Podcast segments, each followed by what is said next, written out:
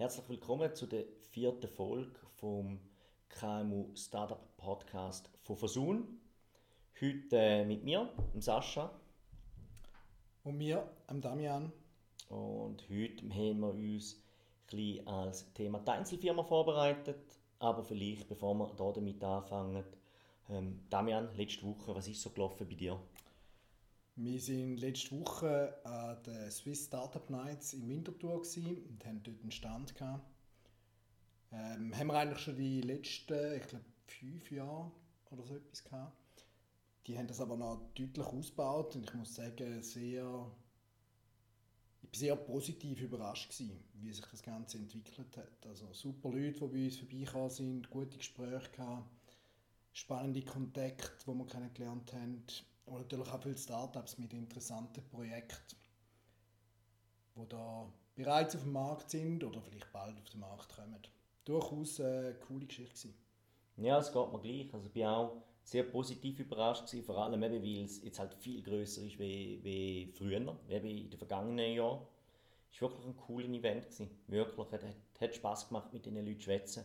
Zwischendurch ein bisschen anstrengend, gewesen, weil es sehr viele Leute hatte, aber insgesamt wirklich coole Geschichte, ja, definitiv. Ja, vor allem merkt man dann am Abend, wenn man äh, als Bürogummi den ganzen Tag steht und redet, dass einem irgendwann einfach mal alles ein wehtut. Ja, vor allem brennen irgendwie die Füße am Abend. Das ist einmal nicht so lustig, wenn man, also gerade ich, die falschen Schuhe angelegt habe für so etwas, den ganzen Tag rumstehen, aber äh, man lernt ja dazu. Also, auch ich. Durchaus lernfähig. Genau, bis in einem Jahr wieder vergessen. Das wird leider so sein, ja. Dann tun wir die Füße auch wieder weh, zwei Tage, und dann denke ich, ja, wieder nächstes Jahr dann. ja, aber so ist es halt. Ja gut, ähm, fangen wir doch mal an mit dem Thema. Ähm, Thema Einzelfirma haben wir mitgebracht. Ähm, was lässt sich darüber sagen? Ja, wir denken, äh, wir erzählen mal ein bisschen eben Einzelfirma, was es ist und gehen dann nachher noch ein bisschen auf äh, spezielle Eigenheiten oder auch ein bisschen Stolpersteine, wo man da drüber kann und am Schluss dann nochmal eine Zusammenfassung über die verschiedenen Punkte, die wir ausgearbeitet haben. Ich glaube, so als erstes, was ist eine Einzelfirma? Eine Einzelfirma ist eine Personengesellschaft.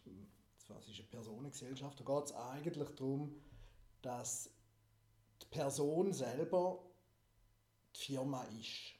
Also wenn man sich das vorstellt, bei Kapitalgesellschaften ist die Firma eben eigentlich separat von der Person. Das heißt, der Gründer ist eben auch nicht selbstständig zum Beispiel, sondern ist in seiner eigenen Firma angestellt. Und bei der Personengesellschaft ist halt die Firma gleichzeitig auch die Person.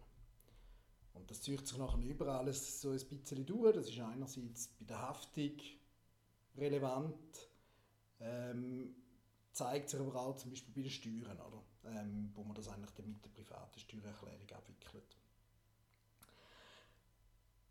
es gibt auch einen Unterschied, oder? Wie, wie dass man äh, eine Einzelfirma startet.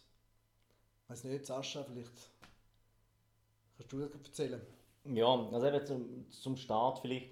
Ich meine, grundsätzlich muss man sich einfach bewusst sein, klar, man muss sich mal aktiv für, für die Rechtsform entscheiden und ähm, Entscheidungskriterien natürlich dafür sind, sie ist relativ einfach gegründet ähm, und man braucht halt kein Startkapital und das ist meistens schon wenn man mit den Leuten redet, ein Stück weit der Hauptgrund, warum man sich für die Rechtsform entscheidet. Nichtsdestotrotz muss man bei der Gründung ein paar Punkte ähm, beachten, vor allem dann, wenn man das Ganze schon auch im Handelsregister eintragen Also das eine ist mal die Firma und damit äh, redet man eigentlich vom Firmennamen. Der ist halt einfach wichtig. Grundsätzlich kann der aus einer Fantasiebezeichnung bestehen. Es muss aber einen Zusatz haben, das ist der Familienname ist manchmal ein Kritikpunkt, oder, dass die Leute sagen, oh nein, das will ich nicht, ich will nicht meinen Familiennamen drin haben, aber es geht nicht anders. Also wir brauchen wirklich bei der Einzelfam Einzelfirma den Familiennamen mit drin. Ähm, als Beispiel, wenn ich, äh, ich sage jetzt mal, eine Firma will auftun, dann geht, muss ich wirklich nehmen, äh, Trüb, das ist mein Nachname, der muss wirklich separat drin sein, Treuhandunternehmen Trüb oder so, das wäre dann meine Einzelfirma oder der Name von meiner Einzelfirma oder Schreinerei Trüb, das wird entsprechend gehen. Ähm, der Nachname muss immer separat stehen, ich kann nicht nur einfach eine Abkürzung nehmen oder irgendwie die Initialen, das geht leider nicht. Und der zweite Punkt ist immer ein Stück weit der Zweck. Ähm, der muss sicher ausführlich sein, dort dann aber schauen, dass man nicht allzu ausführlich ist, dass man sich dort nicht einengen tut und er muss halt korrelieren mit dem Firmennamen. Also das heißt, ich kann nicht schreiben, ich führe ein Architekturbüro und der Firmenname ist noch eine Schreinerei drüber. Das geht natürlich nicht, also man braucht da eine gewisse Korrelation dazu. Ähm, und was man halt einfach sieht, oder, wenn, wir, wenn, wenn wir die Abklärungen machen, was immer schade ist, wenn die Leute ähm, beim Firmennamen schon, schon gewisse Sachen bestellt haben. Oder oft gibt es, dass die Leute sagen, nein, ich habe schon das Logo beim Grafiker gemacht oder ich habe schon Briefschaften, Visitenkarten bestellt. Und wir stellen dann fest, oder müssen feststellen, du, der Firmenname geht nicht. Eben weil der Nachname fehlt oder ähm, sonst irgendetwas nicht korrekt ist. Und von dem her eben dort sicher immer schauen, ähm, dass man das zuerst abklären tut und erst dann irgendwelche Aufträge gibt und beim Zweck sicher, äh, dass man nicht zu detailliert ist, dass man sich nicht entsprechend einengen tut nach der Gründung. Ja, wenn ich da vielleicht noch kurz darf ergänzen was man auch ab und zu sieht, ist Leute, die irgendwie Ideen haben, was sie in Zukunft vielleicht irgendwann mal machen wollen. Ist meistens nicht empfehlenswert, zum bereits irgendwie zehn verschiedene Tätigkeitsfelder ins Weg hineinschreiben, weil man eventuell in einem Jahr oder zwei vielleicht mal etwas in die Richtung macht oder vielleicht auch etwas anderes. Ähm, sondern macht eigentlich Sinn, um es eben ein bisschen allgemein halten, dass man noch einen gewissen Handlungsspielraum hat. Das heißt auch nicht alles zu detailliert auflisten, was Bestandteil ist, sondern ein bisschen allgemein beschreiben und dann eben auch nicht Sachen reinnehmen, die noch nicht, die noch nicht wirklich aktuell sind, weil das dann wiederum kann Auswirkungen haben, zum Beispiel auf Versicherungen, dass man noch gewisse zusätzliche Bereiche dann wegen dem muss versichern und durch das wird es teurer. Von dem her kann das auch nachträglich noch ändern. Wenn es irgendeine Änderung gibt, kann man das im Handelsregister machen. Das ist nicht so das Problem. Aber einfach, dass man dort nicht äh, zu, viel, zu viel Fantasie schon im Zweck eigentlich drin nimmt, wie sich das entwickeln könnte. Sondern dass man einfach mal das nimmt, was man jetzt machen will. Genau, und ich denke, ein anderes Thema ist auch immer in der Beratung ein Stück weit halt die Adresse. Das heißt, wo wird meine Gesellschaft den Sitz haben? Die meisten machen das bei sich daheim. Ähm, macht natürlich logischerweise auch Sinn. Ich spare somit Miete. Ähm, dort dann einfach zu beachten, der Vermieter muss damit einverstanden sein, den entsprechend informieren, ähm, diesbezüglich auch dort das Okay abholen, weil irgendwann könnt ihr dazu und müsst den Briefkasten anschreiben, damit die Post ankommt. Dann seht spätestens dann eure Nachbarn, ähm, dass ihr eine Firma habt und dann ist es nicht schlecht, wenn ihr den Vermieter schon vorher entsprechend informiert habt. Was natürlich auch immer Anfragen gibt, ist dort, soll ich es in einem anderen Kanton machen, um eventuell Steuern zu sparen. Gerade bei einer Einzelfirma besteht natürlich entsprechend die Möglichkeit, das zu machen. Ähm, muss man aber wirklich separat anschauen, ob das, das wirklich sinnvoll ist. Genau. Und ich denke, wenn man das alles gemacht hat, dann ist man sicher fit für den Handelsregistereintrag oder dann schlussendlich auch für die Anmeldung bei der Sozialversicherungsanstalt, also bei der SVA. Ähm, zum Handelsregistereintrag gibt es noch zu sagen, der ist freiwillig, äh, bis zu einem Umsatz von 100'000 Franken. Das heißt, man muss sich wirklich überlegen, will ich den oder brauche ich den, wenn ich unter dieser Umsatzgrenze bin. Es gibt dort immer dafür und wieder die Erfahrung zeigt einfach, dass äh, mit einem Handelsregistereintrag ich in der Regel mehr Möglichkeiten habe. Ich kann Verträge gehen, ich kann auch mich auf Webseiten anmelden, gerade internationale Webseiten. Es gibt durchaus Lieferanten, die sagen, ähm, an ein Unternehmen gibt es ähm, gewisse ähm, andere Garantiebestimmungen oder für Unternehmen gibt es andere Lieferkonditionen, wie wenn ich die Produkte an Privatpersonen schicke. Und dann müssen die immer einen Handelsregistereintrag sehen, oder? Und die verstehen dann halt nicht, dass es in der Schweiz auch die Möglichkeit gibt, ohne Handelsregistereintrag ein Unternehmen zu gründen. Von dem her, dort macht ein Handelsregistereintrag entsprechend immer Sinn. Ja, ich denke, vor allem wenn sich ein wirklich halt das Business daraus entwickelt, wo, wo, ja, wo halt wirklich ein Geschäft wird, oder dass man wirklich halt, dass etwas darüber läuft. Der Vorteil vom ohne Handelsregistereintrag aus meiner Sicht ist halt, dass man kann sagen wir sind in der, in der Schweiz sind wir sehr frei, oder? wir haben Wirtschaftsfreiheit. Also ich, ich kann mal anfangen mit etwas, mal kurz schauen, ob das irgendwie klappt. Und das ist erlaubt, das darf ich machen, das, äh, das geht. Oder? muss mich dann nachher einfach sicher auf jeden Fall bei der SVA anmelden. Aber wenn ich nach dem ersten Testlauf dann sehe, dass es läuft und dass es funktioniert, macht es eigentlich schon in vielen Sinn, Fällen Sinn, um sich dann äh, zum Handelsregister eintragen. Ja, ich denke. Ich sehe den Vorteil, dass man es eben einfach mal kann anfangen und testen und wegen dem nicht irgendwie ein Problem hineinläuft. Das ist eigentlich schon noch praktisch. Ja, ein Handelsregistereintrag ist halt einfach immer, eben, hat eine Wirkung gegen außen. Und, und es wirkt einfach seriöser, oder? Und, und klar, eben nicht im Handelsregister eintragen, hat halt den Vorteil, die Gründung ist halt noch kosteneffizienter. Das heißt, ich zahle niemanden, der mir hilft bei der Erstellung der Dokumente und ich zahle logischerweise das Handelsregister nicht. Obwohl man eben dort insgesamt vielleicht für Kosten, ich sage jetzt mal für 400 Franken ausgeht. Also nicht alle Welt, aber man kann es einsparen ohne Handelsregistereintrag. Und ja, wie wir schon erwähnt haben, was man immer davon muss unterscheiden, ist schlussendlich die Anmeldung bei der Sozialversicherungsanstalt, bei der AHV. Da kommt man nicht drum herum, egal wie viel Umsatz das Mama macht. Tut. Ähm, die Anmeldung muss gemacht werden, die ist kostenlos, hat aber entsprechend auch gewisse Stolpersteine dort. Ähm, gerade ein SVA, die wollen natürlich sehen, dass man nicht abhängig ist von einem einzelnen Auftraggeber. Das heißt, ich brauche mehrere Kunden, ich muss können zeigen, dass ich unter Umständen Investitionen gemacht habe, dass ich Verträge habe. Ich muss einfach wirklich zeigen, dass ich unabhängig bin, dass ich selber Rechnungen stelle, dass ich für allfällige Verluste, dass ich die selber tragen muss. Das ist schlussendlich wichtig, damit ich die Selbstständigkeitserklärung bekomme. Genau, also ich glaube, dort geht es ja hauptsächlich eigentlich immer so ein bisschen darum, eben, sie sehen, dass man wirklich selbstständig selbstständig ist. Bedeutet, wenn man noch irgendwo aber angestellt ist, wie ist das dort genau? Also wenn ich jetzt angestellt bin und nebenbei noch etwas mache, dann ist das ja im Nebenerwerb. Genau, genau. Also eben, es wird ja einfach Unterschiede zwischen Haupt- und, Nebenerwerb. Und grundsätzlich geht natürlich die SVA davon aus, dass dort, oder das erste Kriterium ist die Zeit, die ich investiere. Das heißt, wenn ich an einem Ort mehr als 50% Zeit investiert, dann ist das meine Haupterwerbstätigkeit. Das heißt, wenn ich irgendwo angestellt bin zu 60%, ist klar, dann kann meine selbstständige Erwerbstätigkeit maximal 40% sein. Ähm, das heißt, es ist im Nebenerwerb. Und sobald ich etwas habe, wo 50% ist, das heißt, meine Nebenerwerbstätigkeit ist 50% oder mehr, äh, also meine, meine selbstständige Erwerbstätigkeit, dann kann ich mich im Haupterwerb anmelden. Hat natürlich zur Folge, wer im Haupterwerb als selbstständig Erwerbender angemeldet ist, hat die Möglichkeit vom Bezug von der zweiten bzw. dritten Säule. Wer im Nebenerwerb angemeldet ist, hat diese Möglichkeit nicht. Aber das hängt dann zusammen mit der Selbstständigkeitserklärung von der SVA, oder? Genau, genau. Oder die, die Bestätigung brauchst du einfach. Äh, die Bestätigung zeigst du dann der, der Bank, wo die drei Säulen hast, oder der Versicherung, wo die zwei Säulen hast. Und dann geht es relativ schnell, bis du diese Auszahlung überkommst. Aber du brauchst die Bestätigung im Haupterwerb.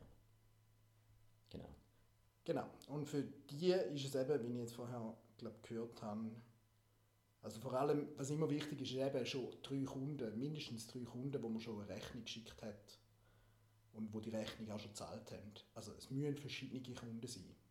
Nur ein Auftraggeber, der schon mehrere Aufträge gegeben hat und mehrere Rechnungen gezahlt hat, funktioniert dort eben nicht sondern das war aber dort vor allem gewesen, dass man eben unabhängig ist und nicht vom ehemaligen Arbeitgeber oder irgendwie so etwas ähm, sämtliche Aufträge weiterhin eigentlich überkommt, sondern es müssen dann wirklich unterschiedliche Auftraggeber, Kunden sein. Idealerweise noch mit dem Zahlungseingang auf dem Konto, wo man kann anweisen kann, dass ja. das so richtig läuft. Ja, aber das ist natürlich schon, also wie bei der, bei der SVA, äh, die Problematik ist, es gibt nicht schwarz oder weiß. Oder? Die Erfahrung zeigt halt einfach, der eine kommt es einfacher rüber, der andere hat ein bisschen mehr Mühe für die Bestätigung. Und es ist nicht immer ganz klar, oder, warum, was der Grund ist, warum das beim einen einfacher läuft. Und von dem her ist es richtig, was du gesagt hast. Oder? Einfach so viele Rechnungen wie möglich. Ähm, es ist mir klar, es beißt sich ein bisschen. Oder? So, okay, ich, ich muss mich ja anmelden, um zu arbeiten, aber ich brauche ja schon Rechnungen. Das heißt, man ist dort ein bisschen in einem Graubereich tätig die SVA geht aber davon aus oder, oder sagt so, ja, die ersten drei bis sechs Monate ist das eigentlich kein Problem und nachher sollte eigentlich die Anmeldung erfolgen. Ähm, ist aber natürlich so, dass wenn ich einen Handelsregistereintrag habe, komme ich das Anmeldeformular rüber von meiner Ausgleichskasse und habe dann 30 Tage Zeit, um das Ganze einreichen. Äh, da muss man dann einfach mit der Behörde reden und schwätzen und sagen, äh, eben gestartet, geht noch nicht und äh, ja, man tut es einfach entsprechend einreichen, wie man es hat. Genau. Ähm, ein anderes Thema ist sicher das, was du schon gesagt hast oder, ähm, oder was du schon angeschnitten hast, dass man dann für den alten Arbeitgeber ähm, arbeiten tut. Oder man ist, ist ja naheliegend, oder ich mache mich ja selbstständig und meistens ja in einer Branche, wo ich mich auskenne. Also kann ich ja auch Dienstleistung, die ich jetzt anbiete, im alten Arbeitgeber anbieten. Ähm, ja, hast du dort etwas noch dazu zu sagen? Ja, also jetzt äh, in Bezug eben auf, auf die SVA, da muss man aufpassen, dass man einfach sicher noch weitere hat. Und was dort äh, sicher dann auch Sinn macht, jetzt unabhängig von der SVA, ist einfach, dass man das auch gut kalkuliert. Oder? Also was nicht funktioniert, ist dann zum quasi dort zum gleichen Lohn die Dienstleistung erbringen, wo man vorher bekommen hat, beziehungsweise auch abgerechnet, oder wenn man gewusst hat, ja, ich komme einen Lohn X über und jetzt das geteilt durch einfach die Anzahl Stunden, oder? das ist das, was ich pro Stunde kostet. Weil man hat natürlich auch ganz andere, eine ganz andere Kostenlage, wenn man, wenn man selbstständig ist. Oder eben, man muss die, die Sozialversicherungen zum Teil selber ähm, zahlen. Man hat äh, weitere Versicherungen, die man selber zahlt, äh, Infrastruktur. Einfach, dass man das halt auch sicher gut ausrechnet und schaut, dass das dann auch wirklich aufgeht. Nicht, dass man dann dort irgendwo in ein Problem hineinläuft, weil man zu wenig, am Anfang sieht es dann aus, als ob man eigentlich sehr gut verdient vielleicht, aber äh, dass man eben schlussendlich dann eben nicht wirklich gut rauskommt. Darum macht es sicher Sinn, dort immer alle Kosten gut im Griff zu behalten und gegebenenfalls auch für gewisse Sachen, die halt später kommen, wie Steuern oder eben die SVA-Abgaben, ähm, dass man das zurückleitet und dann von dem kann zahlen Genau, oder das ist, das ist halt schon so und das sieht man schon oft auch in den Beratungen, dass man sich dem nicht immer bewusst ist. Oder gerade dann, wenn man halt zuerst mal selbstständig ist und zuerst mal in das ganze Unternehmertum hineingeht, dass man gerade auch den, den Stundensatz, den man verlangt, sicher gut muss kalkulieren dass das schlussendlich dann auch langt ähm, und somit auch alles inkludiert ist, eben sechs, äh, sechs Sozialversicherungsbeiträge, Miete, die allgemeinen Kosten, die man hat ähm, und natürlich den Eigenlohn, oder, wo man ja dann hoffentlich mehr verdienen will. Ähm, ein anderes Thema ist sicher auch immer in der Besprechung ist, Mehrwertsteuer. Ähm, und dort geht es halt auch immer darum, braucht es das oder braucht es das nicht. Ähm, was man dort dann einfach sieht, ist, wenn man über 100'000 Umsatz ist, dann muss ich mich dort anmelden, dann gibt es nicht, ich will nicht. Das ist einfach so, wenn man drunter ist, muss man einfach das individuell anschauen, oder ob es Sinn macht oder keinen Sinn macht, so eine Mehrwertsteueranmeldung zu machen. Der Vorteil halt einfach ist, wenn ich eine Mehrwertsteuernummer habe, ich habe die Mehrwertsteuer, die das Unternehmen zahlt, kann ich zurückfordern. Das heißt, ich gehe in die Papeterie und Pack Papier posten für das Unternehmen, die Mehrwertsteuer, die das drauf hat, kann ich zurückfordern. Ich tue das Produkt importieren in die Schweiz, der Zoll verlangt Mehrwertsteuer, das kann ich zurückfordern. Also das sind Kosten, die ich wieder retour bekomme. Und gerade am Anfang darf man das nicht unterschätzen. Ähm, gerade dann, wenn ich ein Warenlager aufbauen muss, gerade dann, wenn ich gewisse Dienstleistungen am Anfang muss zahlen, wie eine Webseite machen, ein Logo kreieren, ähm, sind das vielleicht schnell mal 10'000 Franken, 15'000 Franken. Und das sind dann das gleiche 7 bis, 10, 7 bis 1000 Franken Mehrwertsteuer, die das enthalten, die ich einfach zurückfordern kann, wenn ich überkomme, hätte ich keine Mehrwertsteuernummer, ja, würde das einfach entsprechend beim, beim Staat bleiben, das entsprechende Geld.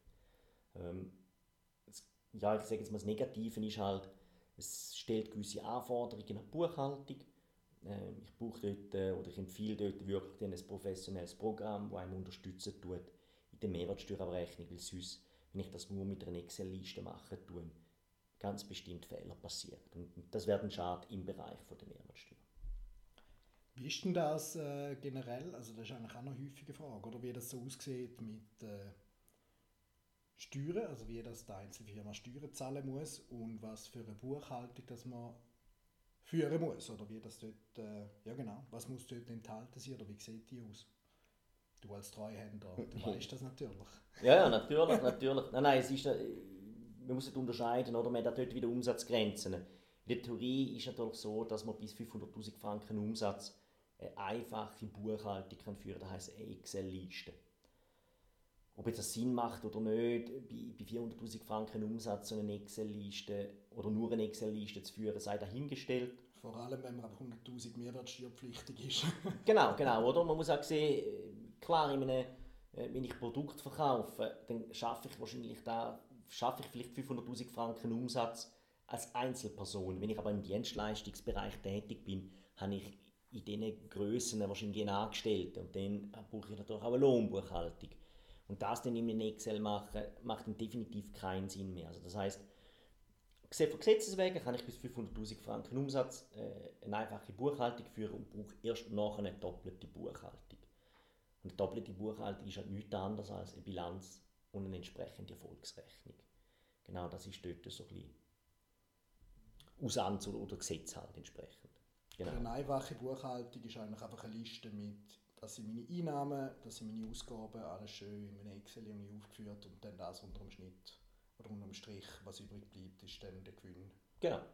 Und, und entsprechend versteuern muss. Genau, oder? Und ich meine, es ist natürlich dann so, dass die meisten E-Banking-Programme, da kann man den, den Bankkontoauszug ins Excel exportieren, das heißt, man hat schon alle Transaktionen drin relativ einfach zu machen. Selbstverständlich ist ein bisschen Aufwand dahinter, muss es gleich noch einigermaßen schön büscheln, ähm, aber es ist ein relativ geringer Aufwand. Ähm, ja, von dem her wirklich eine einfache Geschichte. Und eben vielleicht noch zu den Steuern, es ist natürlich so, das versteuerst du eben, wie du am Anfang ja schon gesagt hast, als wirklich als Privatperson, das kommt in deine Privatsteuererklärung rein. Ähm, und man muss sich dort im Klaren sein, ähm, es gibt dann natürlich entsprechend auch eine Progression. Das heißt, wenn ich natürlich noch eine Frau habe, die auch noch eine Partnerin habe oder einen Partner habe, ähm, der auch noch arbeiten tut, das kommt in die gleiche Steuererklärung rein. Und ich kann dort natürlich in eine kleine Progression hineinkommen. Man hat dort weniger Steueroptimierungsmöglichkeiten äh, wie bei einer AG, äh, GmbH oder AG. Vorher hast du noch etwas Spannendes gesagt, wie ich finde. Und zwar, eben, mir ist ja eigentlich als Person die, die Firma äh, trotzdem finde ich es noch sehr hilfreich, um ein separates Bankkonto machen für die Einzelfirma. Also, dass man das nicht vermischt mit dem Privaten. Weil sonst hat man genau das eben Ende Jahr oder wenn man eine Steuererklärung oder so etwas machen das Problem, dass man muss anfangen sämtliche Transaktionen auf dem Konto separieren, was ist geschäftlich gewesen, was ist privat und das gibt dann eine ziemliches Durcheinander und Ghetto. Plus, wenn man irgendwo noch etwas von einem Bankauszug oder so muss beilegen muss, wird man vielleicht auch nicht unbedingt, dass dann gerade alle geschäftlichen und privaten, oder alle privaten Sachen ebenfalls dort drinnen auftauchen. Von dem her macht es sicher Sinn für die Einzelfirma, dann unabhängig von der Größe, ähm, ein separates Konto zu führen. Absolut, absolut, oder? und was sicher noch auch zu beachten ist, ist vielleicht ein anderes Thema, und das haben wir jetzt noch nicht angeschnitten, das sind Sozialversicherungen. Ähm, ist klar, dass wenn ich keinen Gewinn mache mit, mit meiner Gesellschaft, mit meiner äh, Einzelfirma, ich dann logischerweise auch keine AHV-Beiträge zahlen muss, beziehungsweise halt nur den Mindestbeitrag. Ähm, wichtig ist aber, dass ich das machen tue, oder dass ich den Mindestbeitrag einzahlen tue, damit ich dort keine Lücke habe. Und ganz wichtig dort noch, da ist mir eine Anmerkung am Rand vielleicht noch, ähm, wenn man einen Partner oder Partnerin hat, der nicht erwerbstätig ist und es sind keine kleinen Kinder rum, dass man schaut, dass auch dieselbe Person dann zumindest den Mindestbeitrag einzahlen tut, äh, weil sonst hat auch die eine Lücke. Oder? Weil die Regelung ist so, dass äh, wenn einer von beiden den doppelten Mindestbeitrag einzahlen tut in der AHV, ist der andere automatisch mitversichert. Das ist in der Regel so ab etwa 10'000 Franken Einkommen. Das heißt, wenn ich natürlich bei einer Einzelfirma weniger als die 10'000 Franken Einkommen habe, besteht die Chance, dass dann meine Partner oder meine Partnerin oder mein Partner entsprechende Lücke hat und was schade wäre. Genau. Und das Zweite ist, bei den Sozialversicherungen, wir haben ja noch, wenn ich angestellt bin, habe ich eine zweite oder dritte Säule. Ähm, die zweite Säule ist obligatorisch, die dritte Säule ist schon freiwillig. Und wenn ich selbstständig bin, sieht es natürlich ein bisschen anders aus. Oder die Drittsäule ist auch freiwillig. Ich habe dort 20% von meinem Gewinn kann ich einzahlen. Ähm, bis maximal, also ca. 35'000. Das ändert immer wieder oder steigt immer wieder ein bisschen. Ähm, und bei der zweiten Säule das habe ich halt nicht. Oder die Möglichkeit, dort anschliessen, kann ich, wenn ich Angestellte habe, kann ich mich dort an der äh, zwei oder meiner Pensionskasse anschliessen von meinen Mitarbeitern. Aber die meisten sind ja selber, also sind, sind ja alleine tätig und haben das nicht. Und da muss ich immer bewusst sein, die zweite Säule tut nicht nur die Renten absichern, sondern natürlich auch allfällige Invalidität und einen allfälligen Tod. Und wenn man sagt, ich habe eine Familie, ich muss das abgesichert haben, muss man sich einfach entscheiden, oder, wie, ich das, wie ich die Risiken entsprechend absichere. Und das Gleiche gilt natürlich auch im Fall von einem Unfall. Eine Unfallversicherung habe ich nicht obligatorisch bei einer Einzelfirma. Und daher muss ich mich auch dem bewusst sein, oder was passiert, wenn ich einen Unfall habe, ähm, kann ich mich dort entsprechend absichern diesbezüglich. Das bedeutet eigentlich, dass ich in dem Fall fürs Alter ähm, habe ich die Möglichkeit, mehr einzuzahlen in die dritte Säule. Je nachdem, wie viel Gewinne sie natürlich äh, erwirtschaften. Und andere Risiken müssen dann halt separat über Versicherungen zum Beispiel abdeckt werden. Ich glaube, das ist sowieso noch ein wichtiger Punkt, oder? Weil es ist ja eben als Einzelfirma oder als, äh, als Personengesellschaft haftet man auch privat für alles, was mit ihrer Firma passiert. Und ich glaube, da ist äh, je nachdem das Thema eben mit Versicherungen schon noch wichtig, dass man das nicht äh, abgehen lässt oder irgendwie äh, übersieht. ich glaube, so ein klassischer klassische Fehlüberlegung ist eigentlich auch der mit der Haftpflicht, oder? dass die private Haftpflichtversicherung eben zum Beispiel nicht zahlt, wenn etwas passiert im, im Rahmen von der Geschäftstätigkeit, sondern dass man eben dann dort für das eine Betriebshaftpflicht haben muss. Oder irgendwie das Gleiche eigentlich beim Rechtsschutz, dass eben auch die private Rechtsschutzversicherung nicht zahlt, wenn irgendetwas mit der Firma ist. Und das macht sicher Sinn, dass man das gut jeweils einmal abklärt, eben, oder mit der Vorsorge, mit, äh, mit, äh, mit Unfallversicherung. Einfach, dass man dort nicht plötzlich überrascht wird und irgendwie in ein Problem hineinläuft. Ja, absolut. Oder? Und, und halt schon bei der Haftung muss ich halt einfach immer bewusst sein, in was für einer Branche bin ich. Die meisten kennen ihre Branche, muss man schauen, ja gut, besteht das Risiko beim letzten Arbeitgeber, ist irgendetwas passiert in den letzten zehn Jahren, ist ein bisschen eine Risikoabwägung. Ähm, und wenn man sieht, es ist ein potenzielles Risiko da, muss man immer fragen, gut, wenn etwas passiert, ähm, wie hoch kann der Schaden sein? Kann ich den Schaden zahlen, allfällig, oder? Weil, weil die Chance relativ groß ist, dass mal etwas passiert aber die Schadenfälle sind, sind klein. Oder kann mal alle zehn Jahre ein großer Schaden passieren und dann tut man das Knick brechen, weil ich eine private Haftung habe. Und da muss ich mich entweder über Versicherungen, ähm, eben wie du gesagt hast, absichern oder ich gehe dann einfach im richtigen Zeitpunkt, tue ich die entsprechende Rechtsform wechseln ähm, und gehe dann irgendwann von der Einzelfirma, wenn ich sehe, sie funktioniert und das Geschäftsmodell funktioniert, über entsprechend in eine GmbH oder AG wo ich dann keine persönliche Haftung mehr habe. Ja, ich würde sagen, jetzt haben wir fast eine halbe Stunde über die Einzelfirma geschwätzt. Ähm, ich denke, wir können jetzt noch kurz zusammenfassen, oder? Wir haben jetzt viel geschwätzt, ähm, wir haben wirklich ein paar grobe Fehler aufgezählt. Wir können hier nochmal durchgehen, du darfst mich gerne ergänzen, wenn ich irgendetwas vergessen hätte oder vergessen habe. Das eine ist wirklich, super die Firma abklären, den Firmennamen. Nicht vorher schon irgendwelche Sachen in Auftrag geben, bevor nicht ein Profi gesagt hat, das funktioniert so. Der Zweck zu detailliert oder wie du gesagt hast, Sachen dazu nehmen, die man noch gar nicht machen tut, führt dazu, eben, dass man zu viel Versicherungsprämie zahlen muss, Probleme bekommt mit der Selbstständigkeitserklärung und und und. Dann die korrekte Adresse wählen, tut vielleicht von Anfang an nicht in einen steuergünstigen Kanton, es einfach nicht viel bringt. Um, dann ein weiterer Fehler, Handelsregistereintrag, ja oder nein. Ähm, ist immer eine Diskussion, oder dass man sagt, oh nein, ich will Geld sparen und die machen nicht, dafür hat man noch irgendwelche Nachteile. Das sicher so als, große Fehler. Das gleiche gilt natürlich bei der Mehrwertsteuer. Ähm, ich tue mich nicht anmelden, weil das brauche ich nicht. Dann auch dort die, korrekten Überlegungen machen, im Zweifelsfall auch dort einen Profi entsprechend fragen ja, vielleicht dort noch als Stolperstein ja nicht auf die Idee kommen, wenn man eine Rechnung schreibt und eben nicht mehrwertsteuerpflichtig ist, das irgendwoher zu kopieren und dann dort äh, doch noch draufschreiben, inklusive 7,7% Mehrwertsteuer, weil ab dem Moment ist man mehrwertsteuerpflichtig, beziehungsweise muss dann eben das, was man verlangt hat, die 7,7% dem Staat abliefern.